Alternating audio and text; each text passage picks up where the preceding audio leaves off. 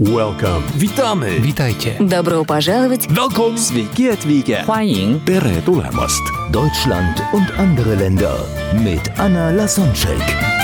Der erste und einzige Podcast in Deutschland, Österreich und der Schweiz, der sich mit interkultureller Kommunikation beschäftigt, spannende Impulse über fremde Länder liefert, entfernte Kulturen näher bringt und erfolgreiche Menschen mit internationaler Erfahrung interviewt.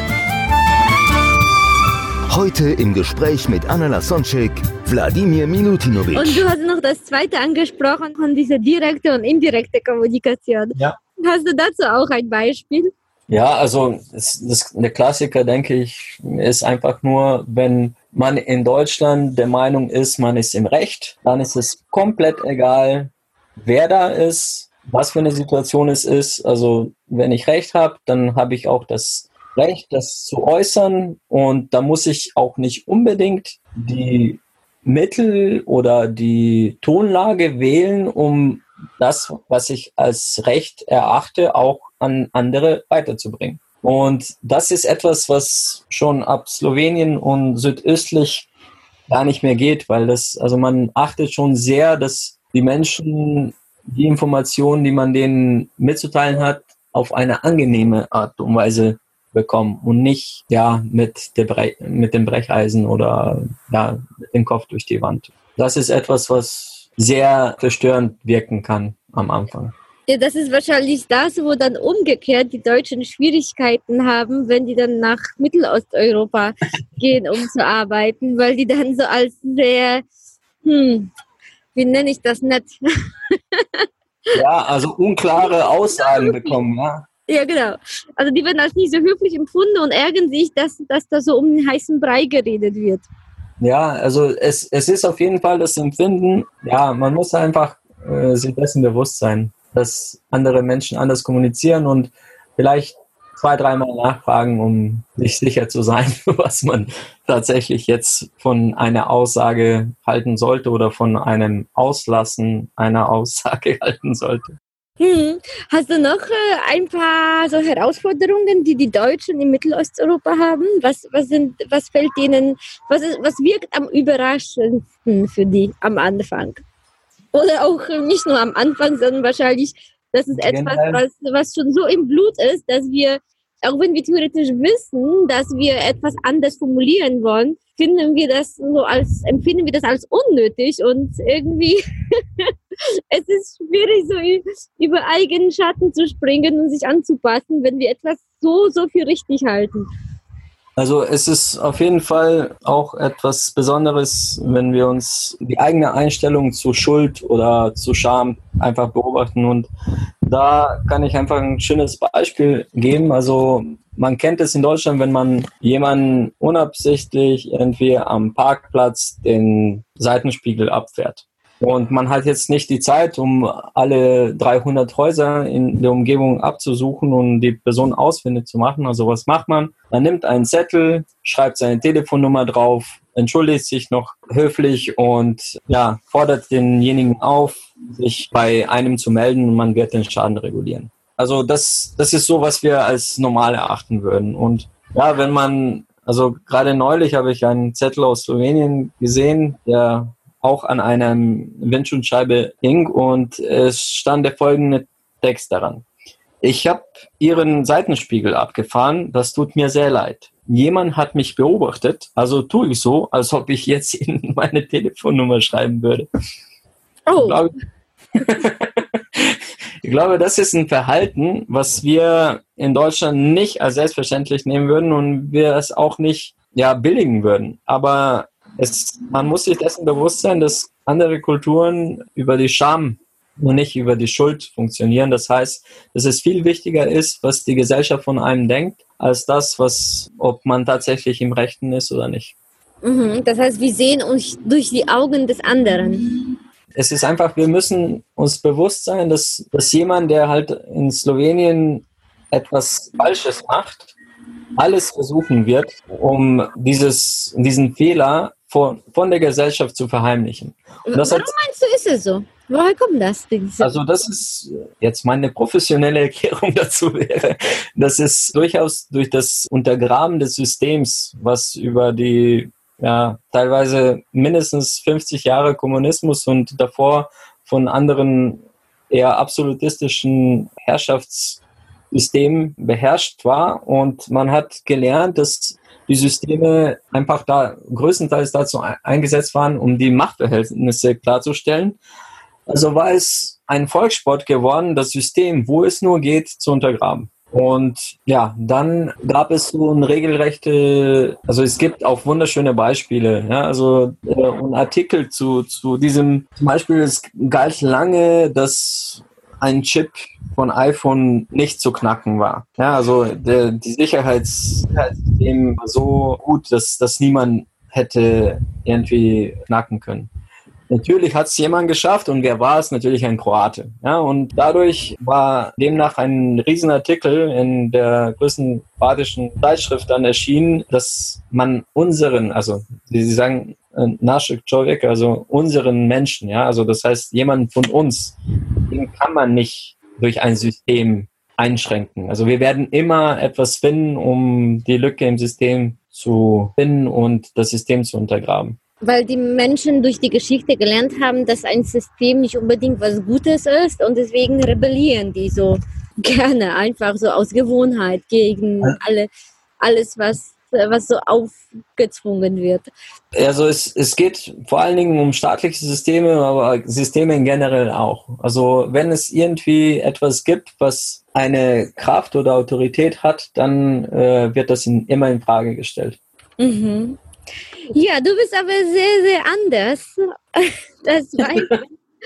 Und äh, inzwischen bist du ein Buddhist. Seit wie vielen Jahren? Kann, kann, kannst du überhaupt so einen Zeitpunkt definieren? Ja, ich kann natürlich, ich kann einen Zeitpunkt nennen. Ich bin seit neun Jahren etwa Buddhist. Also mhm. vor zehn Jahren habe ich begonnen, mich in diese Richtung zu entwickeln und ich habe ein ganz genaues Datum. Okay, ja, dann Gerne. Wie, wie, wie kam es dazu? Weil als, als wir uns in Passau kannten, da gab es keine Anzeichen. Da gab es keine, keine Anzeichen da, dazu. Ja, nein, ich war ein Atheist mein ganzes Leben lang und war auch nicht auf der Suche nach irgendetwas.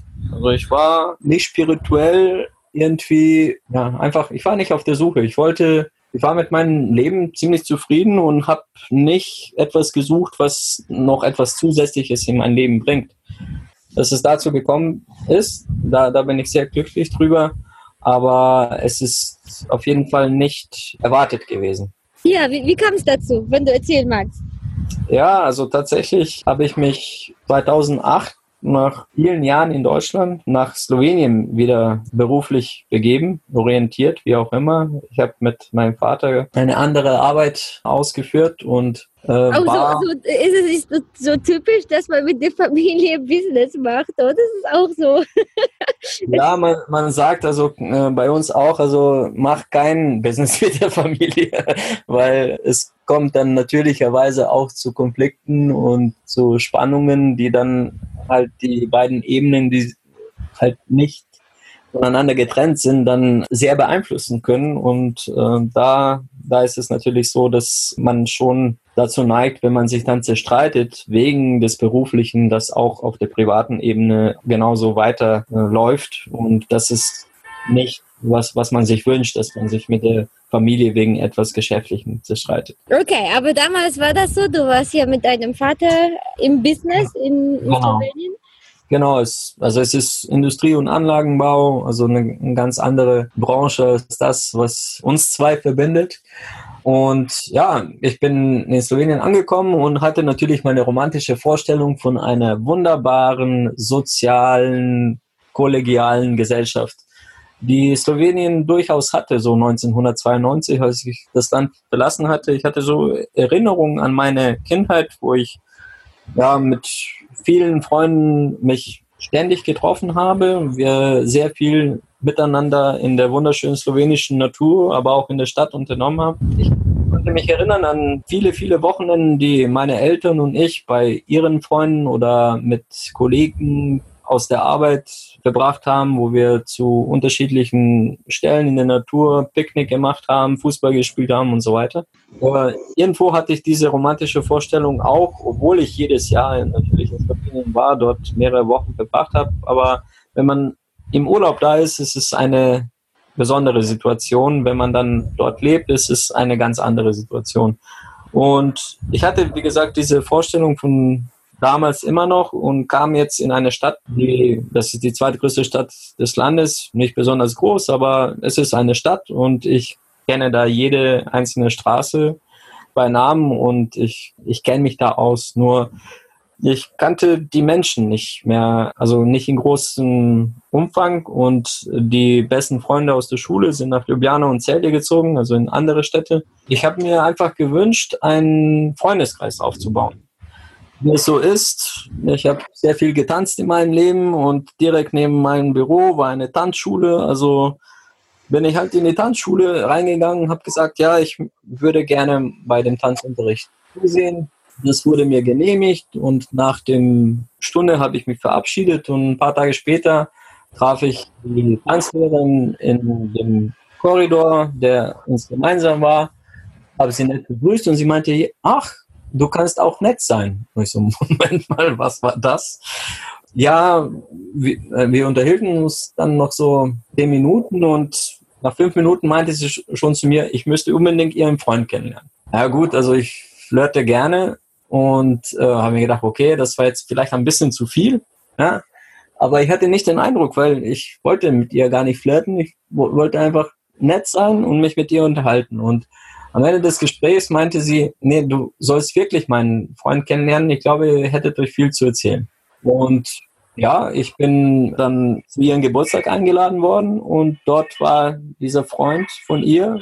Also sie war damals so Mitte 20 und Tanzlehrerin, gerade mit dem Studium fertig geworden, da war mir ganz klar, okay, sie wird ganz viele Freunde und Freundinnen einladen. Ich werde ganz viele Studenten oder ehemalige Studenten, die gerade in ihre ersten Jahre im Berufsleben sind, kennenlernen. Und das war genau die Klientel, wo ich mir vorstellen konnte, neue Freunde zu finden. Weil kurz zur Erklärung dazu, ich bin zu einem Freund, also einem Bekannten eingeladen worden zu einem Kindergeburtstag. Und dieser Freund hat mich zu 60 anderen Menschen, neun, für mich neun Menschen irgendwie, er hat mich mit denen bekannt gemacht und nach drei, vier Tagen trafen wir uns wieder mit diesem Freund und er wollte mir irgendwas von einem Sascha erzählen. Und ich wusste natürlich bei der Menge der neuen Menschen nicht mehr, wer Sascha ist und habe ihn gefragt, ja, könntest du mir denn erzählen, wer denn Sascha wäre? Und ich habe jetzt eine Beschreibung erwartet, die in dem Sinne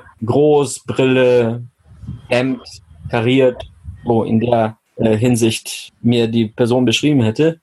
Die Antwort war, das ist derjenige, der mit einem grauen A4 gekommen ist. Und für mich war es natürlich nicht klar, wer mit einem grauen A4 gekommen ist, Ich weiß nicht, was für Autos da waren. Und da, das war für mich so ein Indiz, wie stark sich die Gesellschaft individualisiert hat. Dass es auf einmal nicht mehr darum ging, Freundschaften zu knüpfen, sondern es ging nur noch um Statussymbole, wo es wichtig ist, was für ein Auto man fährt, was für eine Uhr man trägt, was für Markenklamotten man sich anzieht und was für ein Handy man hat. Also, und das war jetzt etwas, was mich nicht so angezogen hat. Und dadurch war diese neue Möglichkeit, viele Studenten äh, kennenzulernen, natürlich sehr attraktiv. Es war tatsächlich so, ich bin zu diesem Geburtstag gekommen und ja, äh, ich werde dem Freund vorgestellt. Es war so, wie als ob ich einen alten Bruder, einen verschollenen Bruder wiedergefunden hätte. Vom Aussehen und von der Energie, von der Ausstrahlung oder wie? Es war einfach energetisch, ja. Erstmal war ich überrascht, weil der gute Mann war 40. Also, und die Freundin 14 Jahre jünger. Und ich war genau in der Mitte. da war ich schon perplex. Und seine Lebensgeschichte war dann für mich so spannend und so interessant, dass wir einfach den ganzen Abend miteinander verbracht haben und ich sonst niemanden kennengelernt habe. und in diesem ganzen Gespräch kam es dann zu einem Satz, der mich ein bisschen stutzig gemacht hat und das war, er würde mit seinen Freunden dienstags um 8 Uhr am Abend bei ihm zu Hause meditieren und zwar eine buddhistische Meditation. Und meine Reaktion innerlich, äußerlich war ich hoffentlich ein bisschen netter, aber innerlich war, oh mein Gott, bisher war es ja so super nett. Und jetzt kommt er mit irgendeinem Buddhismus daher. Ja, die wollen ja doch alle irgendwie neue Mitglieder haben und zahlende Leute, die irgendwie ihre, ihre eigenen Kult da fördern. Also so als Atheist hat man grundsätzlich so ein bisschen Skepsis, was so gewisse Strömungen angeht, ja, generell was Religion angeht. Gut, aber am Ende des Gesprächs meinte er, ja, wir wollen am Freitag zu einem Konzert, also nächsten Freitag, und ob ich Lust hätte, da mitzugehen. Dadurch, dass es eine sehr berühmte ex-jugoslawische Band war, war ich natürlich sehr froh und Musik ist ja etwas Wunderbares. Also, und die Möglichkeit, ihn wiederzutreffen und äh, mit anderen Leuten noch eine schöne Zeit zu verbringen, war sehr schön. Und naja, äh, wir kamen zu diesem Konzert und wir haben uns weiterhin super verstanden, sehr viel miteinander gelacht und ich war mir sicher, dass er mich nochmal ansprechen wird, weil die wollen ja alle irgendetwas von einem. Gut, der Abend ging zu Ende, wir waren schon kurz vor der Verabschiedung und dann habe ich festgestellt, naja, scheinbar kommt jetzt nichts. Vielleicht muss ich ein bisschen so meinen kleinen Finger dahin halten. Und habe gesagt, ja, wie sieht es aus? Meditiert ihr dienstags um 8? Und meine Erwartung war, ach ja, natürlich, schön, dass du fragst, es ist wunderbar, kommt, herzlich willkommen, ich freue mich so. Das, ja, das war meine Erwartung. Die Antwort war, ja. Gut, dann wusste ich jetzt nicht, okay, darf ich jetzt äh, hinkommen oder nicht? Also musste ich auch selber fragen, ja, ist es okay, da, wenn ich da hinkomme? Und dann war die Antwort, ja, ist okay. Und jetzt wusste ich nicht, habe ich mich jetzt selbst eingeladen? also bin ich jetzt überhaupt erwünscht oder nicht erwünscht? Also es war auf jeden Fall sehr seltsam, aber genau richtig für mich. Also für einen skeptischen Geist war es genau das Richtige. Und ja, am nächsten Dienstag bin ich da hingegangen und es waren noch weitere sehr interessante Menschen da, die sich über Schallwellen und Akustik und wie man Lautsprecher im Raum aufstellen muss, damit es keine Rückkopplungserscheinungen und dieses Piepsen, was auch, also sie haben sich darüber unterhalten, ein Elektroingenieur und Musiker und so weiter.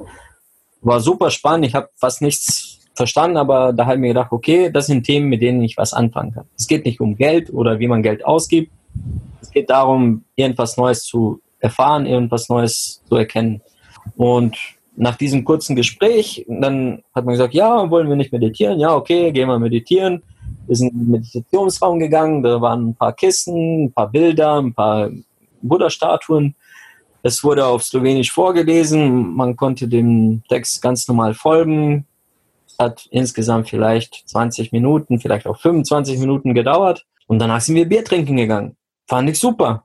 Also haben wir gedacht, okay, coole Leute, 25 Minuten auf dem Kissen sitzen ist Investition, die ich bereit bin zu tätigen, um mit ihnen abhängen zu können. Und ja, es war dann tatsächlich so, dass ich für ein halbes Jahr jede Woche zu der Meditation gegangen bin und eigentlich gar nicht wirklich an dem Buddhismus interessiert war. Ich war an den Leuten interessiert. Sie waren sehr gut mitten im Leben, erfolgreich, äh, interessiert, also insgesamt sehr, sehr positiv und es waren sowohl interessante als auch interessierte Leute. Ja, also die an etwas mehr interessiert waren als nur, was man wo und wann konsumieren kann und wie man äh, zu dem Geld kommt, um das, um sich das leisten zu können. Und die Einstellung war einfach zum Besten aller Wesen und das ist eine Einstellung, die schon sehr, sehr weit geht. Ja, also alle Wesen, die muss man sich erstmal alle vorstellen und man versucht sich so zu entwickeln, dass man zum Besten aller ja, fähig wird, es zu tun. Hm, das heißt, man lebt sein eigenes Leben nicht nur für sich, sondern auch für die anderen. Meinst du diese Einstellung, ja? Das also die, einen Beitrag die leisten für die Gesellschaft und etwas zurückzugeben. Es ist absolut ein Leben mit den anderen. Also man ist auch ein Teil von allen. Ja, also es ist nicht so, dass man jetzt komplett sich vergessen muss. Äh, man ist auch einer von diesen vielen, aber man ist halt eben nur einer und die anderen sind unendlich und deswegen sind sie auch wichtiger als man selbst. Und vielleicht nur kurz, was mich dann dazu tatsächlich dazu gebracht hat, ein Buddhist zu werden, weil, also wie gesagt, das, was ich jetzt beschrieben habe, war noch bevor ich offiziell Buddhist war. Ja, gerne, klar. Und äh, zwar ungefähr ein halbes Jahr nach, nach dem ersten Treffen mit, mit diesen Freunden war ich im Auto unterwegs und wie so oft ist halt einfach eine, im Verkehr gibt es unterschiedliche Situationen, die einen etwas aufregen können. Und so war es auch an diesem Tag, dass jemand mir Vorfahrt genommen hat und ich beinahe in dieses Auto reingefahren bin aber nur beinahe. Und in Slowenien und insgesamt auf dem Balkan haben wir sehr, sehr saftiges Vokabular, was so Beschimpfungen angeht. Also man kennt das auch in Deutschland, dass man sich da aufregt und was man den Leuten alles so sagt. Aber bei uns ist dann so ganz viel mit Sex in der Familie und da sind alle involviert und ja, also es ist äh, wirklich nicht, nicht das schönste Vokabular, was man sich vorstellen kann. Und das war meine Gewohnheit. Und mit dieser Gewohnheit, es zu sagen, war auch eine ordentliche Portion Zorn oder zumindest Ärger mit dabei. Und diesen Ärger oder diesen Zorn habe ich dann früher mit dann nach Hause genommen oder ins Büro und dann teilweise oder ganz an den Leuten ausgelassen, die mit der Situation, die dazu geführt hat, nichts zu tun hatten. Gut, jetzt kam diese Situation und dieser Typ fährt mir vor mein Auto. Ich muss ganz stark bremsen, damit es keine Kollision gibt. Und ich sage die Sätze wie immer. Also die kommen, also es war ja einfach etwas Eingeübtes. Das, das kam einfach immer, wenn irgendwas also, Unbewusst, Gewohnheit. Genau, es war einfach eine Gewohnheit. Der Unterschied war, dass jetzt dieser Zorn oder dieser Ärger nicht mit dabei war. Und da war ich so, Moment mal, was war das? Woran liegt das? Und dann habe ich festgestellt, dass die Meditation, die ich mache, mich einerseits natürlich durch den Text und den intellektuellen Zugang dazu gebracht hat, mehr an andere zu denken, aber andererseits die Meditation selbst, wo man sich auf gewisse Formen bei uns einstellt, mehr Abstand zwischen dem Erleben und dem, wie ich darauf reagiere, gebracht hat. Ich hatte plötzlich mehr Wahl, wie ich darauf reagiere. Und das war ist sehr. Ist der bekannte Satz, alles ist Erfahrung, so im Buddhismus, dass du dich da davon distanzieren kannst, was du gerade erlebst, erfährst? Absolut. Also es, es ist ein Teil davon. Also es ist, also der Buddhismus ist unglaublich weitläufig und wir bräuchten mehrere Leben, um alle Facetten des Buddhismus äh, überhaupt zu besprechen. Das äh, Hauptanliegen in unserer Schule ist es, freudvoll, mitfühlen, zu Besten aller zu handeln. Und diese zwei Komponenten, freudvoll, also man sagt, man ist näher an der Wahrheit, je fröhlicher man ist. Es fühlt sich einfach authentischer, besser an und es ist meistens so, dass es dann für die anderen nützlicher ist, Okay. Ja, und wie hat sich dein Leben denn seitdem verändert? Gibt es irgendwelche Rituale, die du machst? Und, und was hat es, wie sieht das in der Praxis aus? In der Praxis, ja. Also es gibt sowas, was wir vorbereitende Übungen äh, nennen. Und das ist ein ganzer Zyklus von Wiederholung, also vier an Stück von 111.111 ja, Übungen. Das ist aber viel. ja, das dauert ein bisschen. Ja, es gibt manche, die schaffen das in unglaublich kurzer Zeit. Es gibt manche, die brauchen mehrere Jahrzehnte. Es ist eine sehr intensive Zeit und das Interessante ist, dass man eigentlich nichts von seinem vorherigen Leben aufgibt, sondern man bekommt etwas dazu. Es ist wie ein Geschenk. Man kann auf Situationen, die einen früher total aus der Bahn geworfen haben, anders reagieren. Man hat eine Ausrichtung, die altruistischer ist als das, was man gewohnt war. Und ja, es ist einfach ein, es umfasst ganz viele Ebenen des, mhm. des Lebens. Ja, was ist das für eine Übung? Kannst du das irgendwie schildern? Also es gibt mehrere Meditationen, also man kann sich, es gibt unzählige buddhistische Meditationen, aber man kann sich insgesamt so vorstellen, als ob es der Geist seine Störungen hätte. Wir nennen das Störgefühle. Davon gibt es sechs am Stück, die so ganz, ganz klar zu identifizieren sind.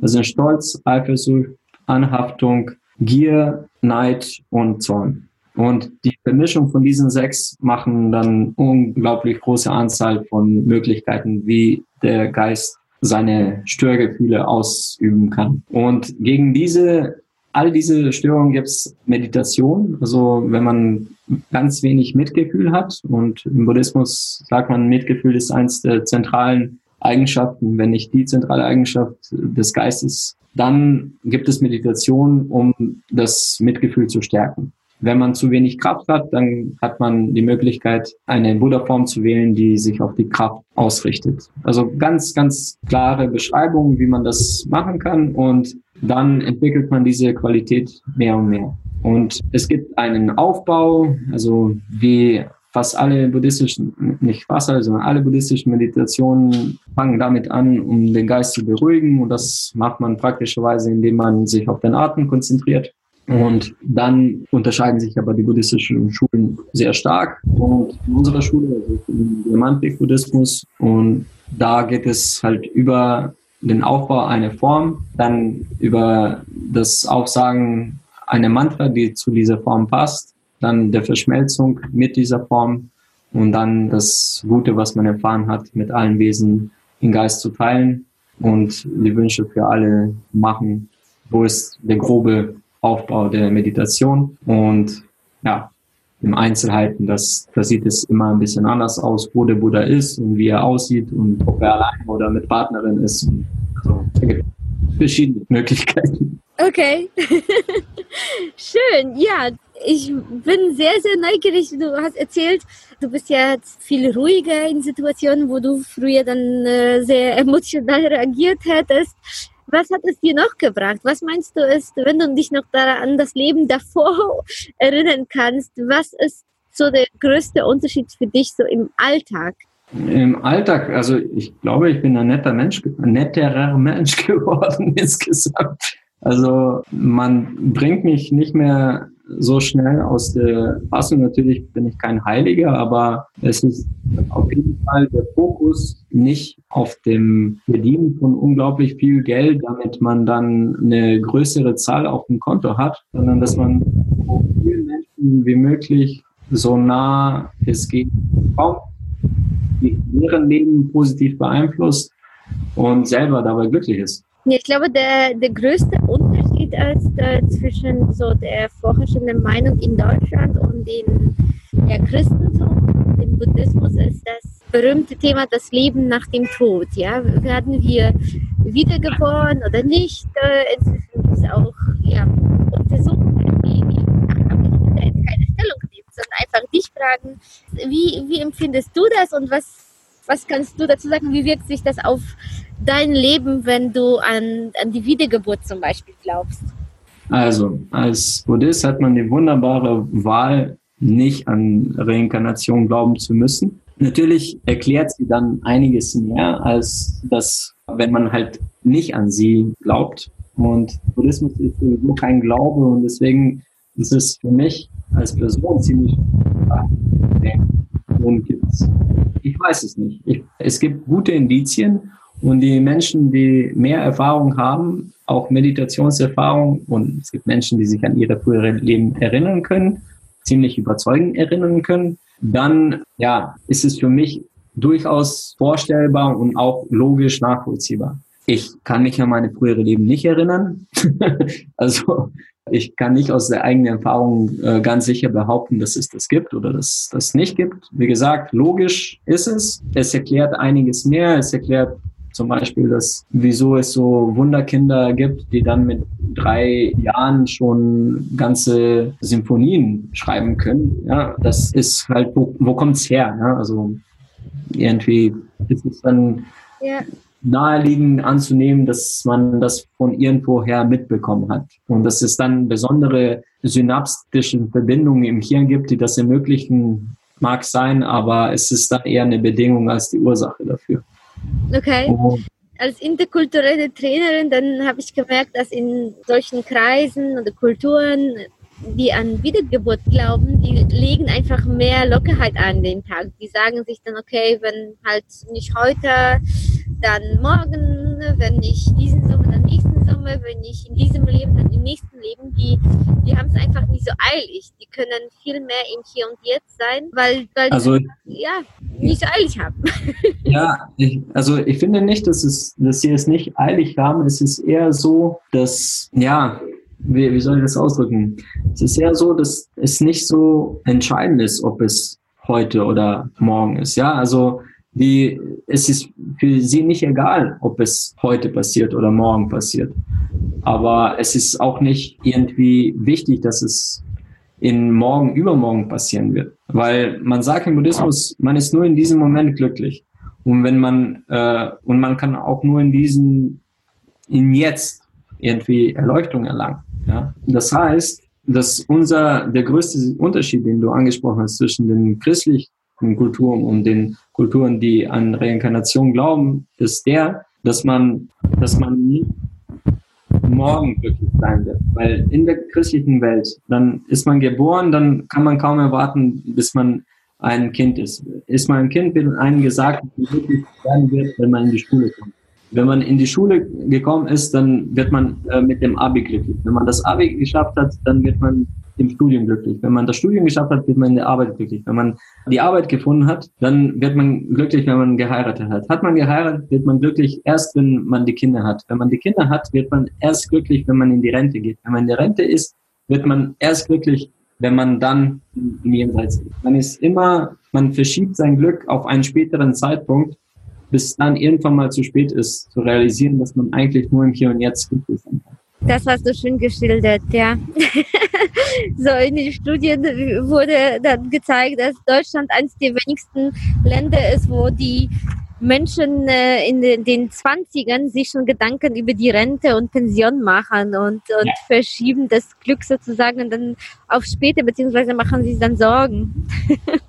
Ganz genau. Und das ist etwas, was wir im Buddhismus als einen Fehler sehen, weil man weiß nie, wie lange man leben wird. Und wenn man die ganze Energie auf in ein Glück investiert, das in der Zukunft sein wird, dann wird man vielleicht diese Zukunft nie erleben. Also es ist komplett unlogisch, es zu tun. Man sollte sich bemühen, im Hier und Jetzt zu sein und aus der Situation, in der man gerade ist, das möglichst Beste für möglichst viele Menschen für die längst möglich gedachte Zeit zu machen. Ja, hier und jetzt, das finde ich so ein spannendes Thema. Und ich, ich weiß, dass es so teilweise leichter gesagt ist als getan, weil dann viele sagen, Hä, aber ich muss doch irgendwie was jetzt vorbereiten, damit ich irgendwie morgen bessere Zukunft habe. Man kann sich einfach nicht so vor sich hin leben. Und aber ich glaube, darum geht es gar nicht, sondern um die Qualität dieser Achtsamkeit und Präsenz zu entwickeln. Gibt es Genau. da etwas Du- Bestimmtes, was du machst, wo du dich dann in dem richtigen Zeitpunkt erinnerst, wenn du merk- merkst, es ist zu hektisch, dass du wieder in dieses Hier und Jetzt und diese Lockerheit kommst? Also du beschreibst es wunderbar. Also es, ich versuche nie aus dem Zustand rauszufallen. Natürlich gelingt es mir nicht immer.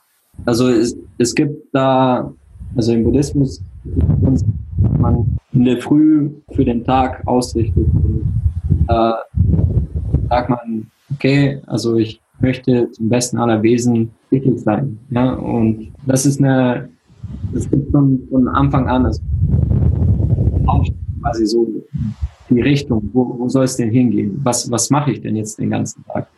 Und äh, natürlich gibt es Techniken, ja, die man dann in gewissen Situationen dann anwenden kann. Es gibt drei Ebenen der Möglichkeiten, wann man was anwenden kann. Also wenn eine Situation ganz schlimm ist, also so, dass man überhaupt nichts Positives an dem irgendwie erleben kann, dann ist es am besten, dass man aus der Situation geht und sich entfernt. Das heißt, keine Ahnung, irgendjemand schreibt mich an und ich kann dem äh, der Person jetzt nicht irgendwie geduldig zuhören und abwarten, bis sie sich abgeregt hat, sondern ich hätte eher die Tendenz dazu, entweder körperlich handgreiflich zu werden oder etwas Schlimmes zu sagen. Dann wäre es vielleicht am geschicktesten, dass man einfach aus der Situation rausgeht und nicht darauf reagiert. Also einfach die an sich vorbeiziehen lassen. Dann gibt es halt Situationen, da kann man schon ein bisschen mehr, da hat man quasi noch schon ein bisschen äh, mehr Abstand dazu und man möchte der Person äh, nicht, ja, nicht Schlechtes weder sagen noch tun. Dann kann man sehen, okay, die Arbeit komme ich dazu, in einen Dialog, hinein eine Verbindung mit der Person wiederzukommen. Und das dritte ist dann wirklich damit zu arbeiten, ja, also sich dem komplett zu stellen und äh, darauf einzugehen und den kühlen Kopf und ja, das Herz an der richtigen Stelle zu behalten, ohne irgendwie zornig, ausfällig, wie auch immer zu werden, sondern wirklich komplett in Situation zu sein und das, was da ist, umzuwandeln in etwas Positives, wo beide äh, Parteien davon was lernen können. Ja, super. Danke dir für die praktischen Tipps für den Alltag. Morgen bei Deutschland und andere Länder. Der interkulturelle Vergleich Deutschland-Slowenien.